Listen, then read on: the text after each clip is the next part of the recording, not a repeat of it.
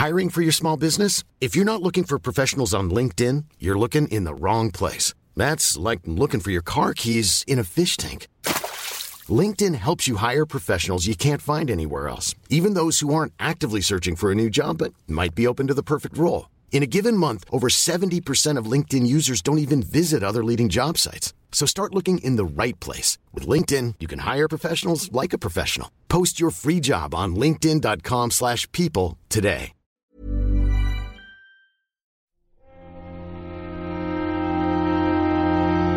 Muy buenas a todos, soy Alejandro Pascual y bienvenidos al Nexo, un espacio en el que se reúnen pequeñas reflexiones sobre la actualidad del videojuego. En el programa de hoy hablaremos del estado actual de Bethesda tras el lanzamiento de un decepcionante Fallout 76, pero también de cómo se ha llegado a esta situación y cómo se presenta su futuro en los próximos años.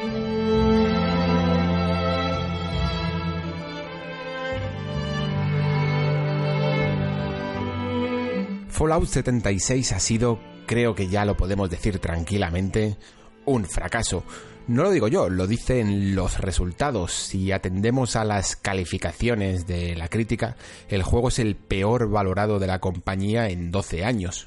De las valoraciones de los usuarios, por dónde empezar. Suspensos vídeos mostrando todos los errores del juego y un ligero ambiente general la mofa que se ha ido construyendo no solo con esta última iteración en la serie, sino a lo largo de los últimos meses. Pero es que si miramos los fríos números, la cosa es peor. Con esto del Black Friday de por medio, el juego se encuentra rebajado a los 34,90 euros en una sola semana de vida.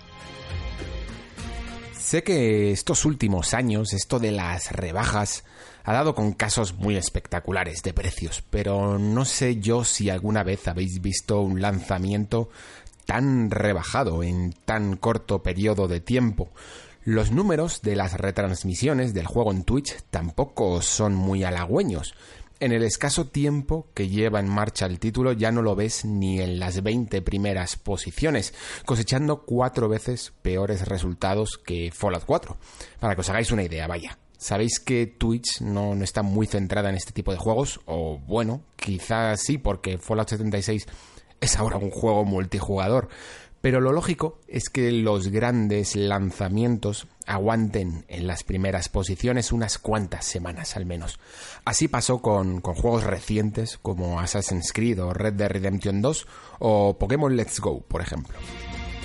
Lo de Fallout 76 de todas formas, y como se dice, era la crónica de una muerte anunciada. Desde que allá por el E3 de este año saliera Todd Howard a anunciarlo, lo cierto es que el juego levantó más cejas que expectativas. Una Bethesda que no se encontraba en el estado de forma más saludable de todos. Se lanzaba la carrera por competir en un terreno además que ni es lo suyo, el de este multijugador semi-cooperativo, semi-competitivo, pequeños MMOs, vaya, que, están copando el panorama actual de la generación. Pero es que además lo hacía deprisa y corriendo, como si sintiese que se le escapaba a la liebre, y mientras que Bethesda se preocupaba de no perder el tren de la generación, que mucho me temo que ya lo había perdido hace más tiempo de los que ellos pensaban, los jugadores se preocupaban por perder en el camino a la propia Bethesda, una de las compañías más queridas por los fans, una constructora de mundos, que maravillaba con cada juego que sacaba, ahora no terminaba de acertar. Lo que vamos a reflexionar en este nexo no es tanto la historia de Fallout 76 y todos sus problemas, sino más bien cómo nos hemos metido en este embrollo cuáles son las razones que paulatinamente han llevado a la compañía a distar mucho del recuerdo que algunos seguimos teniendo en la cabeza de ella. ¿Serán las promesas rotas o vacías lo que se ha puesto por medio? ¿Será este temido motor gráfico que parece emponzoñarlo todo? ¿Ha perdido Bethesda el norte por intereses financieros o simplemente ha perdido ese toque mágico que la caracterizaba? Probablemente la respuesta no sea una de estas solo, sino el cúmulo de todas ellas y muchas más. Pero hay algo que a más de uno nos ha quedado claro a lo largo de todos estos años, sobre todo en la presente generación de consolas, y es que mientras que los tiempos cambian, Bethesda no lo ha hecho. Veamos por qué.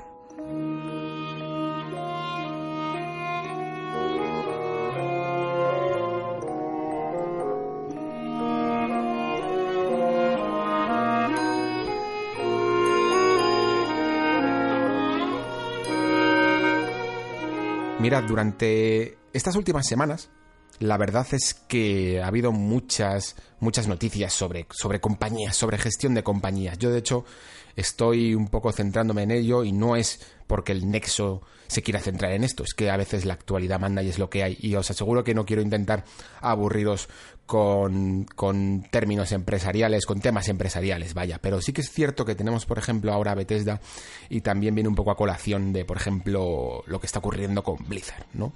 Eh, con Blizzard últimamente se están destapando muchas, muchas mantas alrededor de la compañía, sobre todo de las que hablan un poco de la relación entre, entre la propia Blizzard con Activision, ¿no? Y sobre todo con esos intereses que siempre suele haber en, estos, en estas grandes empresas con, con, los propios inversores. Cuando, cuando una compañía es pública, cuando una compañía está en bolsa, siempre se atiene a, a, muchos, a muchos intereses de por medio. Y lo que tiene salir a bolsa es que tienes que cumplir con unos objetivos anuales, que tienes que ir cada vez a más.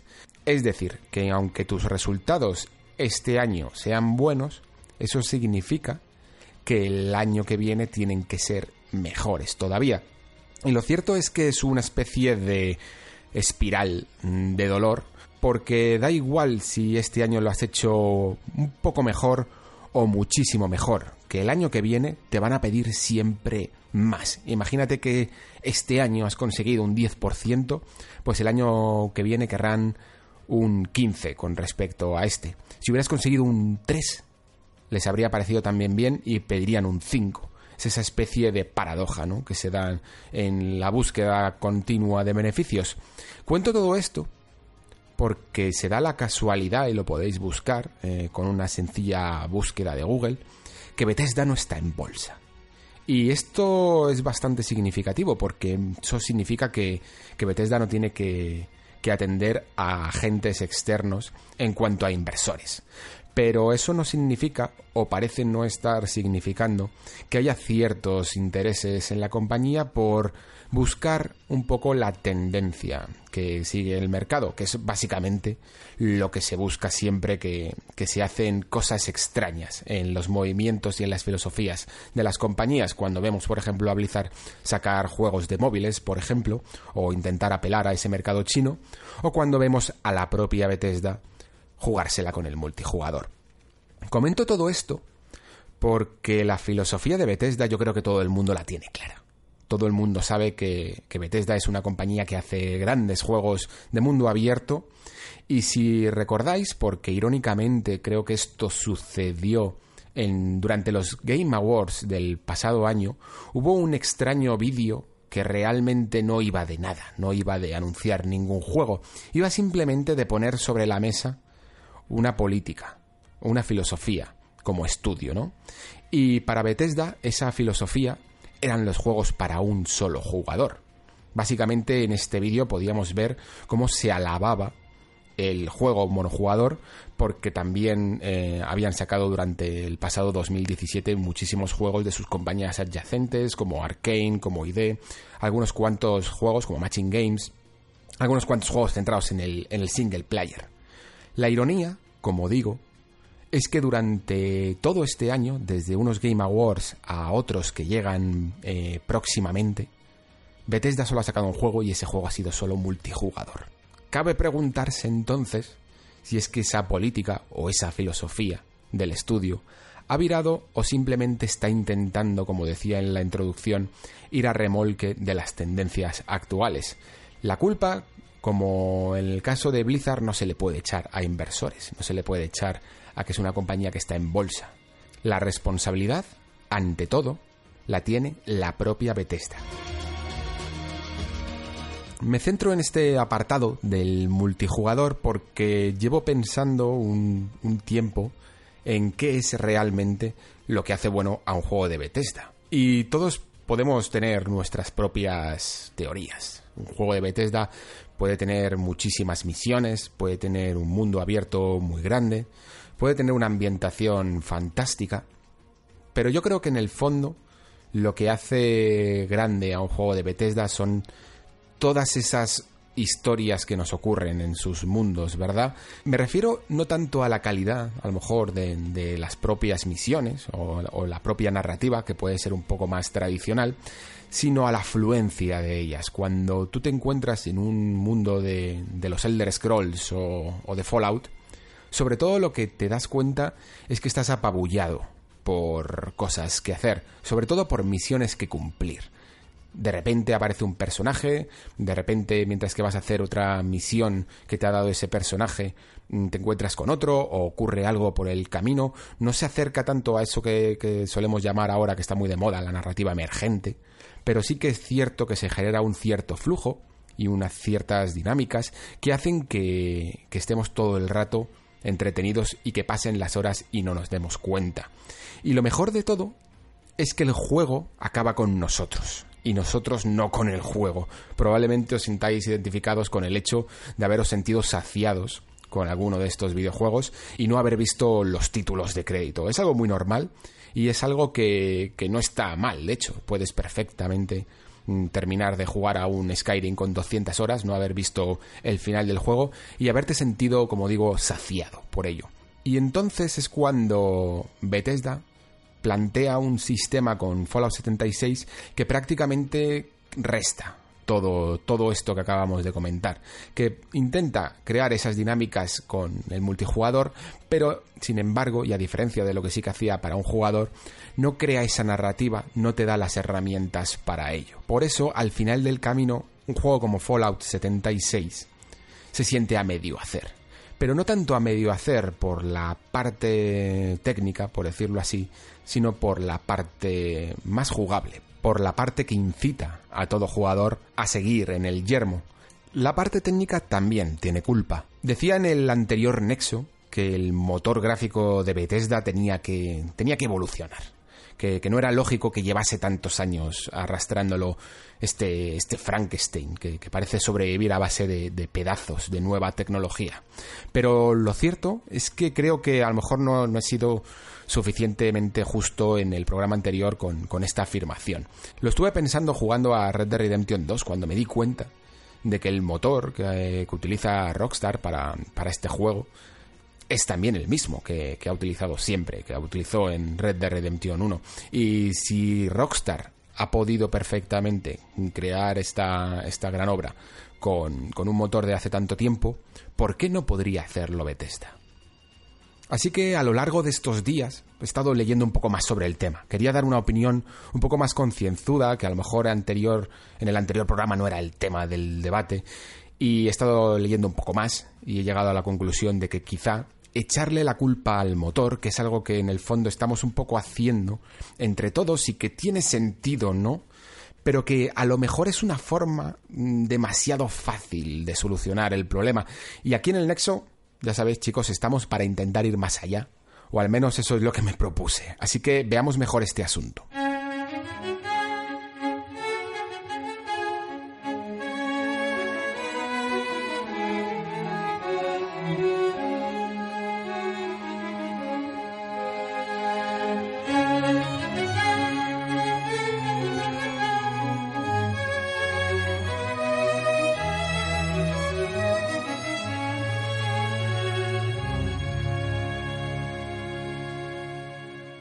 Lo primero es que hay que aclarar que el motor que siempre ha utilizado Bethesda no era propiamente suyo, al menos al principio. Es decir, que el Game Braille, como se llamaba anteriormente, que fue el motor que, utilizó para crear juegos como Morrowind, Oblivion o, o Fallout 3, no era el motor interno de Bethesda, sino uno creado por una compañía llamada GameBase.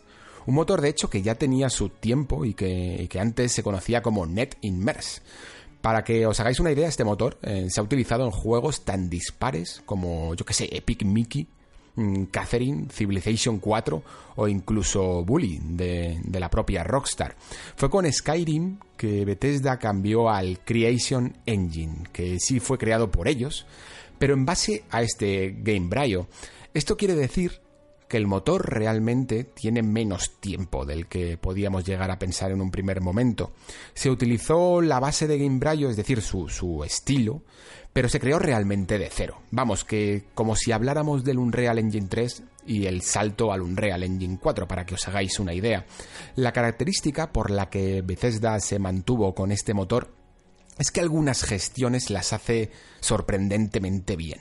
Por ejemplo, todo lo que tiene que ver con la memoria de los elementos del mundo lo gestiona estupendamente. ¿Qué quiere decir esto? Pues que si a ti se te ocurre, por ejemplo, colocar un amasijo de, yo qué sé, de cadáveres haciendo palabras en cauce boscoso, pues el motor lo va a guardar esa información y la vas a ver perfectamente allá donde vayas. O si apilas, por ejemplo, 500 manzanas en una habitación, pues también las va a guardar ahí y estarán durante toda la partida. Y ahora extrapola esto a la cantidad de cosas que sucede en un Skyrim. Pero aunque el motor no sea especialmente el problema, lo cierto es que sí que hay otras cosas que las gestiona mal.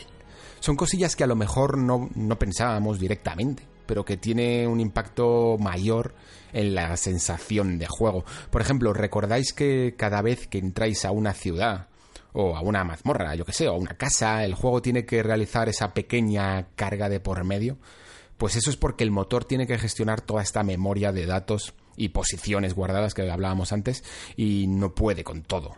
Y esto tiene un contrapunto yo creo que bastante fuerte, a que cuando juegas por ejemplo a un The Witcher 3 o, o, incluso el Red Dead Redemption 2 que hablábamos antes, entras en casas y ciudades y no hay ningún problema, no hay ninguna carga de por medio, ni siquiera lo piensas ya a día de hoy. En plan, qué bien, no he tenido que esperar una carga.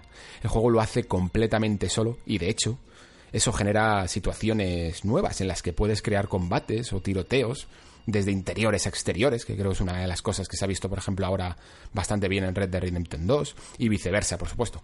Y son estas cosas en las que Bethesda no ha evolucionado en muchos años, desde que otras compañías, ya incluso en la anterior generación, pues ya estaban experimentando con esto. En cierto modo, me recuerda aquello que se decía de las compañías japonesas, no sé si os acordáis, que no habían conseguido coger el ritmo de la pasada generación. Pues yo creo que en parte Bethesda tampoco lo ha hecho. Pero es que además en el caso de la compañía hay otros problemas. Y esos son los bugs. Evidentemente es imposible hablar de Bethesda sin hablar de los bugs.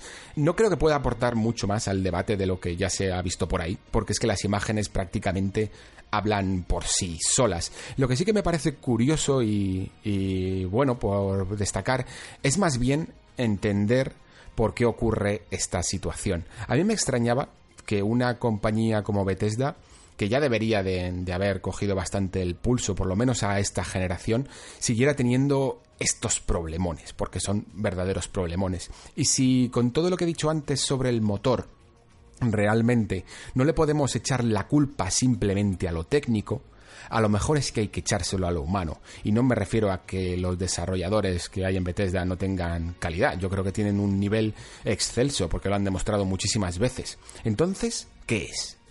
Mi teoría, o la que he podido encontrar hasta el momento, tiene que ver más que nada con el número de personas. Mirad, el otro día estaba leyendo una noticia bastante sorprendente, porque bueno, viniendo de Capcom, la verdad es que no, no me sorprende últimamente nada.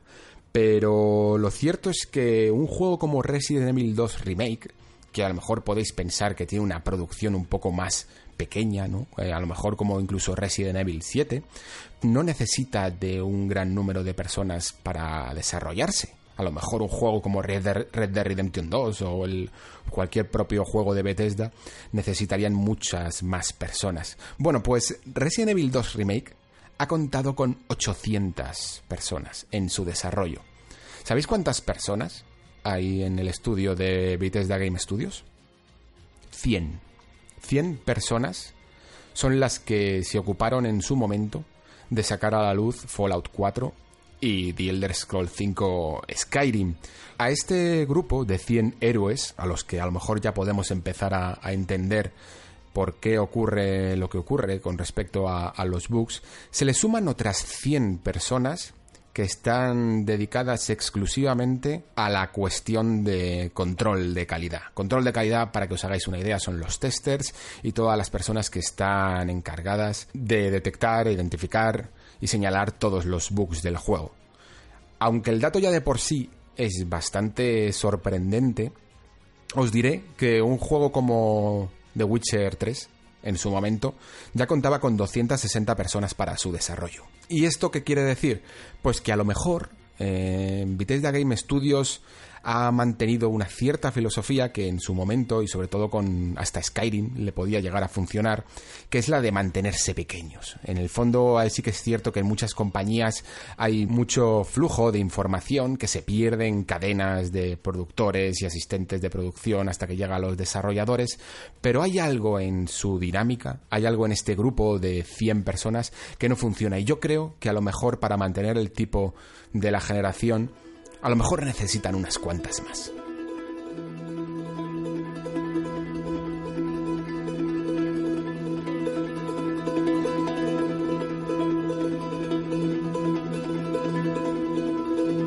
Todo esto se une a una cuestión bastante interesante que muchos compañeros han puesto sobre la mesa, y es que cuando sale un, juego de Bethesda, lo cierto es que yo creo que se le perdona bastante al final siempre nos vemos un poco atrapados por sus grandes mundos y por sus grandes historias y muchas veces a lo mejor no queremos llegar a ver la propia realidad. Y la propia realidad es que hay muchas de esas mecánicas, muchas de estas estructuras de los juegos de Bethesda que no han cambiado mucho en los últimos tiempos. Y si a eso evidentemente le sumamos todos los bugs y todos los problemas de lanzamiento que suelen tener el juego, pues quizá Bethesda necesitaba un cierto choque con la realidad que a lo mejor, incluso fijaos por dónde, a lo mejor Fallout 76 le ha venido bien. Le ha podido venir bien para el propio desarrollo de Starfield y Elder Scrolls 6, porque a lo mejor Bethesda, si ve que nada falla, si ve que las ventas siguen adelante, si ve que las críticas siguen siendo altas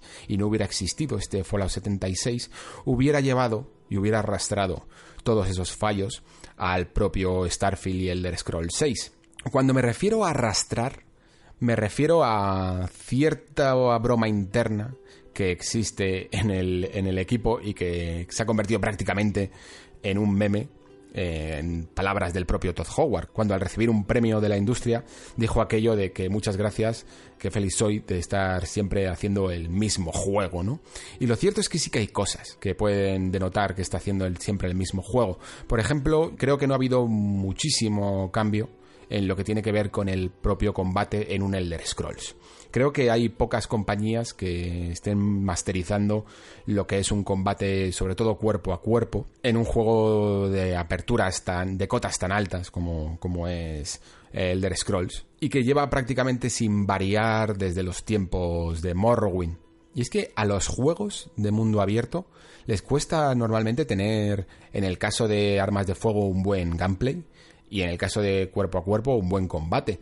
A mí, por ejemplo, eh, tengo un fetiche loco, la verdad lo, admito, con Dragon's Dogma. ¿Por qué? Porque Dragon's Dogma yo creo que el hecho de tener ahí a un especialista en Hack Slash como es Itsuno, el director de la saga Devil May Cry, pues consiguió en un juego de mundo abierto y de rol un combate a la altura de las circunstancias. Y esto fue en 2012.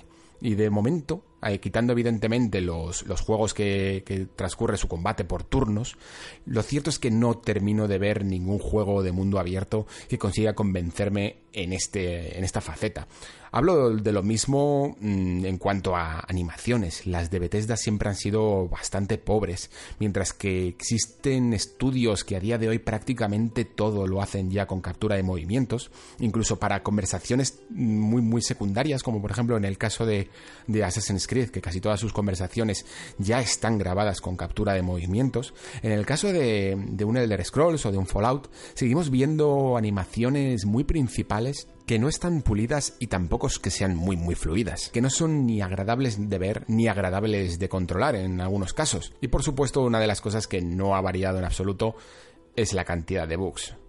Yo creo que no hay que ser ingenuo para pedir juegos sin bugs, sin absolutamente ningún bug, pero sí que creo que hay que encontrar un cierto equilibrio con estas compañías en las que además en esta época en la que se levanta más de lo que parece la mano, porque sí, es cierto que los jugadores digamos que nos quejamos cada vez más, que estamos a la que salta con cualquier cosa, pero también como decía en el programa anterior, creo que muchas veces al final aceptamos, aceptamos muchas cosas y aceptamos juegos entre comillas sin terminar. Y creo que necesita toda compañía una lección de humildad para la próxima vez hacerlo mucho mejor. Y en el caso de la próxima generación de Bethesda con estos juegos, con Starfield y Elder Scrolls 6, para volver a disfrutar de esa Bethesda que nos enamoró, esta lección con Fallout 76 ha sido más necesaria que nunca.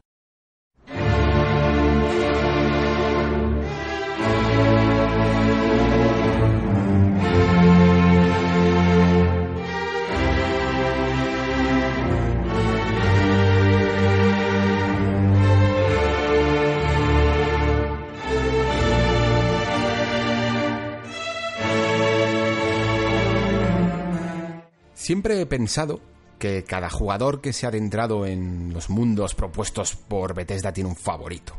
Es decir, una niña bonita, un juego que atesora en sus recuerdos y que de hecho probablemente esté tan contaminado ya con la nostalgia que su visión esté un poco distorsionada, ¿no? Vamos, yo sé a ciencia cierta que yo tengo uno, en mi caso es The Elder Scrolls 4, Oblivion, y veréis, creo que cada jugador con ciertas sagas tan largas que no comen las horas del día, tiene, tiene fetiche a una entrega en particular. Ya os digo, la mía fue Oblivion, no porque la considere la mejor, que no sé si la será, sino porque me pilló en la mejor época. Una en la que además no tenía ningún problema en dedicarle, pues eso, cientos de horas a una misma experiencia que se resistía a dejarse terminar.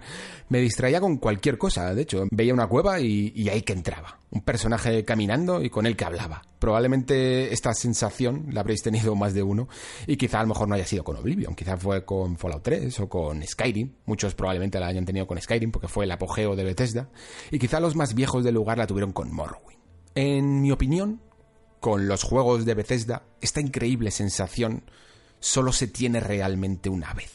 Por dos factores, el que he comentado, que te acoge en un momento en el que tienes tiempo a raudales que quemar, pero también porque la experiencia te sorprende y te abruma a partes iguales. No te puedes creer lo que estás viendo en pantalla, vaya. Miles y miles de historias que no terminan nunca. Una lluvia de contenido que al final termina por hacer creíble ese mundo, por sentir que perteneces a él. Este efecto las siguientes veces no funciona tan bien. De alguna forma sientes que ya has visto un poco el truco, ¿no? Y aunque saber dicho truco no te impide disfrutarlo, hay algo que no encaja. Ese algo, eh, mi teoría, es que es la repetición de su estructura, de sus mecánicas, del estilo de juego Bethesda. Y creo que está bien que cada compañía tenga su particular filosofía, pero esta tiene que verse expandida y mejorada con el tiempo, y sobre todo pulida. Y yo no sé vosotros chicos, pero yo quiero volver a tener esa sensación de la que os hablaba. Quiero volver a sentirme inmerso en un Elder Scroll, sobre todo que me gusta a mí un poco más que los Fallout. Necesito volver a vivir esa experiencia de ver las cosas como la primera vez. Si el fiasco de Fallout 76 ha servido para que Bethesda reaccione, para que se acerque a un punto de humildad que les permita volver a ver el norte, entonces creo que Fallout 76 habrá merecido la pena. Bethesda necesita innovar y crear mundos en los que la gente pueda jugar más cómodamente de lo que lo está haciendo. Los bugs no son molestos porque impidan avanzar o porque presenten fallos gráficos. Son molestos porque te extraen de esa inmersión en la que estos gigantescos mundos te sumergen. Y para una constructora de mundos, como es Bethesda, haber perdido cierta inspiración, esa musa, y haber llenado ese hueco de bichos, es el verdadero pánico nuclear.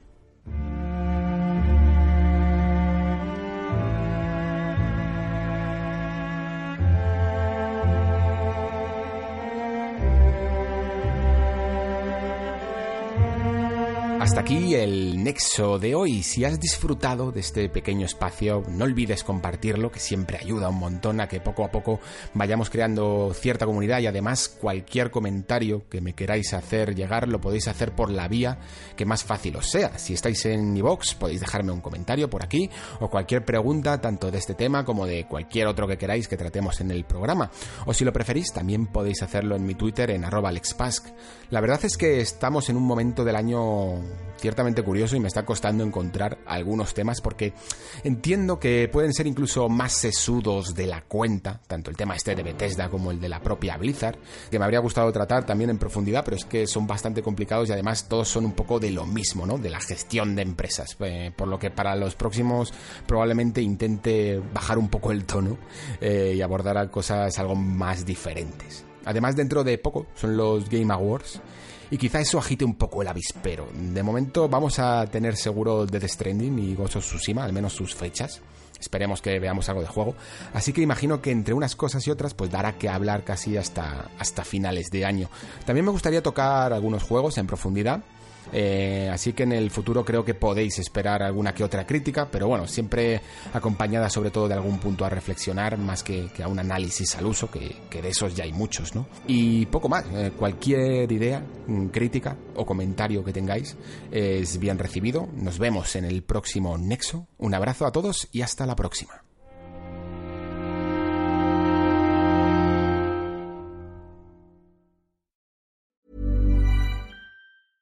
Hi, I'm Daniel, founder of Pretty Litter. Did you know cats tend to hide symptoms of sickness and pain? I learned this the hard way after losing my cat, Gingy. So I created Pretty Litter, a health monitoring litter that helps detect early signs of illness by changing colors, saving you money and potentially your cat's life. Pretty Litter is veterinarian developed, and it's the easiest way to keep tabs on your fur baby's health right at home. Go to prettylitter.com and use code ACAST for 20% off your first order and a free cat toy. Terms and conditions apply. See site for details.